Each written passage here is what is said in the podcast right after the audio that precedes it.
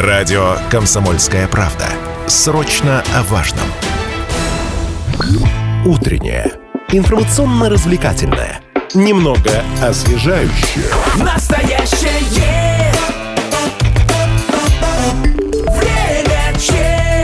микрофона Лидия Андреева, и сейчас поговорим вот о чем. Жительницы Челябинска организовали кампанию в защиту женщин, которые не хотят детей.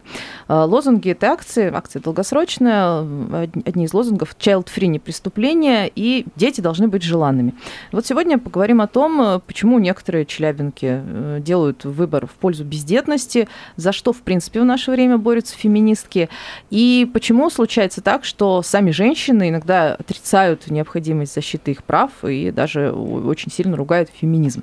А, В студии радио «Комсомольская правда» Челябинск активистки Уральской феминистской инициативы Елена, Да, здравствуйте. Тамара Здравствуйте. и Виктория. Здравствуйте. Здравствуйте. А, У нас идет трансляция ВКонтакте, там можно в комментариях э, оставлять э, какие-то вопросы для эфира, также писать в мессенджеры WhatsApp и Viber 8 908 0953 953 их номера. И звонить, конечно, в прямой эфир 7000 ровно э, 953. Э, Предлагаю сейчас вот э, начать с чего. Почему внимание э, ваше сейчас, вот ваша инициатива сконцентрировалась на проблеме child free? С чем это связано? Потому что готовится законопроект э, к за- принятия к запрету так называемой пропаганды child-free среди несовершеннолетних. Вот давайте сначала объясним, что такое child free. У нас, кстати, довольно часто слушатели просят э, какой-то русский эквивалент э, зарубежному слову подобрать. То есть это, я так понимаю, философия бездетности. Ну, не то чтобы философия, я бы даже сказала, что это просто относится к людям, которые выбирают не рожать детей, не заводить детей в течение всей жизни по тем или иным причинам. Вообще, child-free — это добровольная бездетность. То есть э, нужно отличать от вынужденной бездетности. То есть люди, которые, например... Хотят, но не э, могут по показаниям да. здоровья. Ну, не Мгм. только по показаниям здоровья, тут еще по экономическим показаниям также. То есть, э, если денег нет, если понимаешь, что ты не сможешь ничего ребенку дать, но в принципе теоретически у тебя в голове есть мысль, что если было все нормально там в обществе, в котором ты живешь, ты бы завел ребенка, то это уже не child free, это вынужденная бездетность. Мгм. То есть child free теоретически у человека есть и деньги, и здоровье на то, чтобы родить, э, но э, отказывается. А что касается законопроекта, вот давайте об этом подробнее поговорим. Ну, законопроект на самом деле, э, то есть э, запрещает пропаганду child-free среди несовершеннолетних, но это открывает дорогу к тому, чтобы запретить child-free вообще высказываться о том, что они не хотят детей. То есть э, это напрямую идет запрет свободы для людей, для того, чтобы они э, могли свободно высказываться о том, что они не хотят детей. И в конце концов это может открыть дорогу к тому, что в принципе ведут принудительную детность, то есть будут вводить штрафы за то, что у людей не будет детей. То есть они постепенно готовят почву к этому. Вот даже те инициативы, которые недавно были о том, что высказывали, что нужно запретить аборты, вот эти традиционные... Оно периодически да, да, всплывает, да. да. А Вот, а вот это все это в одной куче идет, а, потому что пытаются максимально заставить такими принудительными мерами россиянок рожать детей, то есть различными способами, введением того же материнского капитала, который на самом деле не особо-то помог, то есть разовая выплата не особо помогает женщинам в таких э, условиях, в которых мы сейчас живем, нормально воспитывать, содержать детей. Мгм. А вот, кстати, налог на бездетность, помните, такой был еще в советские времена, но его платили мужчины. Там он назывался налог на холостяков, одиноких и малосемейных граждан. Его, его кстати, отменили. Ну, какое-то время он длительное время действовал, потом отменили. То есть сейчас, я так понимаю, э, child free, эм, ну, как бы вот ориентация на запрет, ежели такой будет, это больше женщины, да, не должны высказываться. Или, в принципе, э, В любой принципе- человек, э, в типа, принципе, который у говорит, не нас- хочу иметь детей, это потенциально Наверное, вне закона. всех коснется. Всех, конечно, Мгм. Есть у нас звонок и сообщение. Давайте сначала звонок примем. Надевайте, пожалуйста, наушники. А, Доброе утро. Представьтесь и задавайте вопрос. Здравствуйте. Здравствуйте. Слышите, Да-да. Как вас зовут? Да? да, меня зовут Павел. Знаете, как-то интересно слушать. При, при, что-то у нас идет запрет всякой этой англоязычности, а у нас вот опять просто удивляешься. Мы люди, но мы не хотим, чтобы были люди. как это? Э, Не, ну подождите, не Ну, обо всех, не обо считалось, всех лю- людях знаете, речь идет. Вот была такая в деревне раньше сельская община. Это основа Руси, Руси, русской деревни. И люди, не имеющие детей, вообще на этой общине слова не имели. Их вообще считали, ну, ну не, не получилось у тебя. Даже А, люди, это действительно, мало действительно детей. так было. Это, ну, как Ну, бы... конечно, конечно, историю сельской общины почитайте, пожалуйста. Это исторический факт. Ну, то есть Потому запретить. это, это Так, если, у- пытаются, если покороче. Детей нет, человек без ответа. Поймите, вот ваше радио борется за аудиторию. Мы хотим аудиторию, мы хотим, чтобы слушать. А кто вас будет слушать, если никто рожать не будет? Девушка, вы-то скажите. Понятно. Ну, я полагаю, что все-таки речь сейчас не о том, что вас совсем никто не будет рожать. Э, Я думаю, мы совсем-то без детей не останемся. Вот, в общем, вот такой комментарий. Давайте еще сразу прицеплю еще один. Пришел э, вот тут нам в мессенджере. Зачем высказываться публично людям, которые не хотят детей? Зачем это вообще нужно? Э, И почему они не хотят, если речь не о здоровье и не о деньгах? Ну, смотрите. а, Сейчас. Речь идет э, о том, чтобы, э, в принципе, люди могли знать о том, что не единственное их э, предназначение в жизни и не единственная цель их существования это только размножиться. То есть женщина может стать ученой, врачом, она может принести обществу пользу не только будучи матерью. И я считаю, что важно э, позволять людям говорить о том, что вот я, допустим, не хочу своих детей, но, например, э, я хирург, и я спасла тысячи других детей. Вот. Чтобы, э, чтобы у других тоже было понимание, что они не обязаны этим всем заниматься, не обязаны обязательно вот родить, вырастить. э, Это не единственное, что может быть э, в жизни любого человека. А, вот тут вопрос, ну, как бы такой комментарий, больше не вопрос. Дети не мешают получать профессию. Ну, кстати, по опыту своих знакомых, у кого нет мужа, я не могу сказать, что дети не мешают получать профессию, если семья не полная. А, Что-то, какие-то данные статистические, может быть, на этот счет есть э, по тому, как э, сосуществует детность и профессиональный рост. Насколько я знаю, у нас декрет же не просто так дают э, в обществе. У нас можно, кстати, я вчера читала, у нас сейчас 2% мужчин стали уходить в декрет, э, и я смотрела опрос по итогам статьи о том, кто уходит в декрет. Э, Вообще 11% э, мужчин как бы готовы, изъявили свое желание, готовность уйти в декрет при необходимости вместо, значит, жены. Женщина работает, э, мужчина, соответственно, в декрете сидит. Так что к вопросу о том, что дети не мешают э, получить профессию, тут, наверное, стоит говорить осторожно. А, Я напомню, контакт студии 7000 ровно 953, это студийный телефон, на WhatsApp и Viber 8 908 0953 953. Вот еще один комментарий, я думаю, таких на самом деле будет много. Е- э, значит, если женщина не хочет ребенка, это генетический сбой. Женщина должна иметь детей и мужа. Так заложено природой или Богом. Пишет нам слушатель Андрей. Что можно ответить? Э, Ну, мы не то чтобы прям против традиционных ценностей, но просто мы придерживаемся немного других взглядов, таких, что каждый человек имеет право на выбор в своей жизни, и каждый человек может выбирать, э, рожать ему детей или нет. А то, что заложено природой, это где заложено. А если заложено природой, почему тогда существуют люди, которые могут родить детей, но не рожают? Это генетический сбой. Неужели у такого большого количества людей генетический сбой? Почему тогда Всемирная организация здравоохранения до сих пор не занесла это как заболевание, то, что люди не рожают детей. Ну, это странно тоже. Э, Дети требуют огромного количества времени и сил на то, чтобы потратить. И если вот люди, э, ну, неосознанно, бессознательно будут вот так э, заводить детей, даже не задумываясь, то что мы получим? Дети будут просто не получать достаточного воспитания, не будут получать поддержки, достаточно средств, и кто из них вырастет?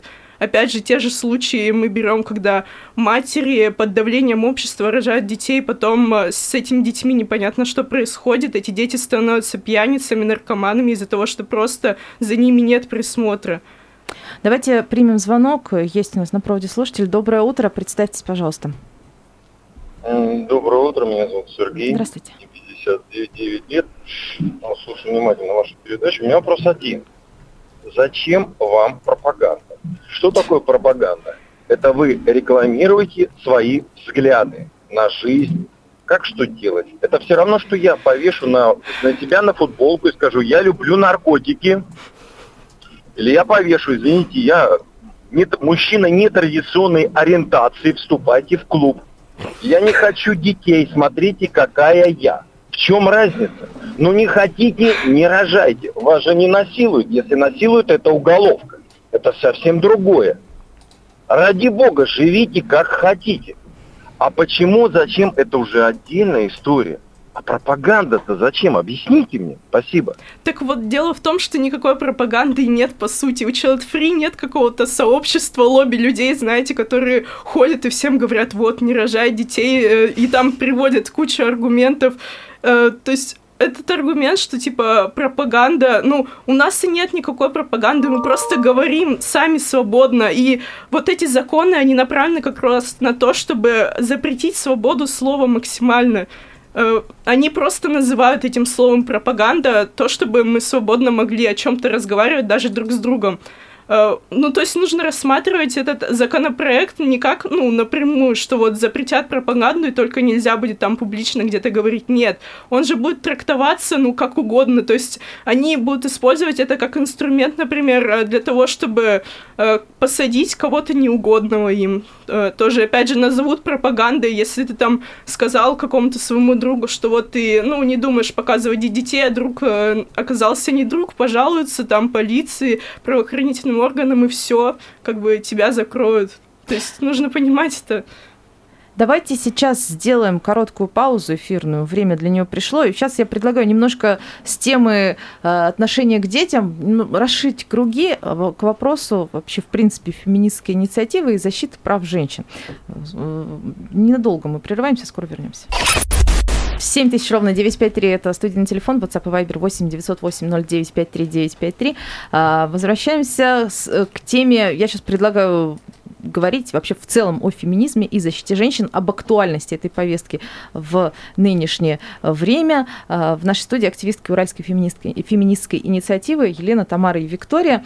А, в целом нужен ли сейчас феминизм. Я как раз обсуждала со знакомыми, с коллегами э, перед нашим эфиром эту тему, и многие абсолютно искренне удивляются, говорят, а как бы зачем он сейчас? Все же как бы нормально, женщин, а, а, а что, женщин как-то ущемляют? Это абсолютно без юмора. Вот такой вопрос. Нужен ли он сейчас и зачем он сейчас нужен? Ну, действительно, нужно ли женщинам отстаивать свои права? Давайте подумаем. Даже если бы теоретически как бы у женщин не было, например, списка запрещенных профессий, индустрии, построенной на сексуализации, то есть э, на том, чтобы рассматривать женщину как объект, та же проституция, порнография, индустрии, построенной на насилии женщин. Если бы даже, ну, предположим, такое общество розовых пони, если бы их не было, нужно ли было женщинам отстаивать свои права? Ну да, конечно, нужно. Женщины — это социальная группа, то есть э, это как бы э, группа в обществе, которая имеет свои специфические особенности, и, конечно, нам нужно свои специфические права отстаивать. Это сто процентов. Если у нас эти права уже есть, не значит, что в какой-то момент эти права не отберут. Нам необходимо в политике представлять себя. Опять же, я, к разговору о том, что у женщин вообще нет прав, даже в нашей стране, ну, точно, по крайней мере, в политике женщин считанные проценты во главе власти. То есть мы не можем э, не находясь э, во главе в правительстве, представлять наши интересы. И мы это, собственно, и видим. Те немногие женщины, которые сейчас находятся у власти, они, чтобы у этой власти удержаться, им приходится отстаивать мужские интересы, чтобы их потихоньку оттуда не выпнули. То есть, э, что мы видим, например, Маргарита Павлова, она вроде как женщина, но она представляет интересы мужчин, потому что она вот предлагала даже аборты запретить у нас в Челябинске. То есть это абсолютно антиженская инициатива. Нужны ли женщинам? Ну да. А вот такой, сейчас хочу прям конкретный эпизод описать. Совсем недавно у нас в Челябинске в парке девушка вышла с плакатом с достаточно там невинным текстом. Суть такая была, что покажи свое отношение к феминизму. И, значит, у нее был, перед ней стоял стол, это было вот как бы в рамках ее акции, на котором были разные предметы, в том числе там съедобные, там торт, например, был, э, там какие-то стикеры, и был клей. А, в общем, просто какая-то девушка прохожая по- подошла, взяла клей ПВА и вылила ей на волосы, э, сопровождая это, там, значит, очень, скажем так, резкой критикой феминизма. А, Вопрос такой, почему сами же как бы женщины это, это только один эпизод такой яркий, но вообще такого куча и в интернете, и в оффлайне. Почему сами женщины э, периодически э, как бы вообще отказываются э, и очень негативно отзываются о феминизме? Считают, что им вообще не надо, это, это Ну, вредно. В основном, э, чтобы получить э, мужское одобрение, потому что мужчины у нас сейчас э, везде главные, и Мгм. женщины боятся против них э, пойти, даже защитить себя. Мгм. И они могут э, также показательно, ну, свое фи показывать в сторону феминизма, типа «я не такая, пожалуйста, не бей». То есть это Защитный за- механизм. защитный механизм, вы, вы считаете?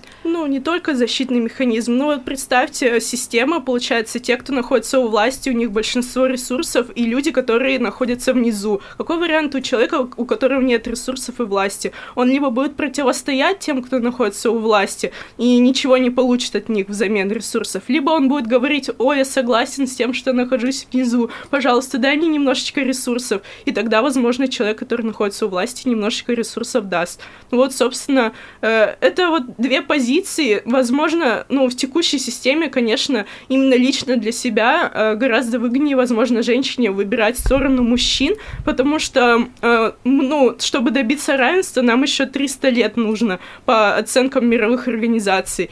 И эти женщины, выбирая этот путь, надеются хотя бы в своей жизни вот сейчас получить эти ресурсы у мужчин, которые находятся во власти.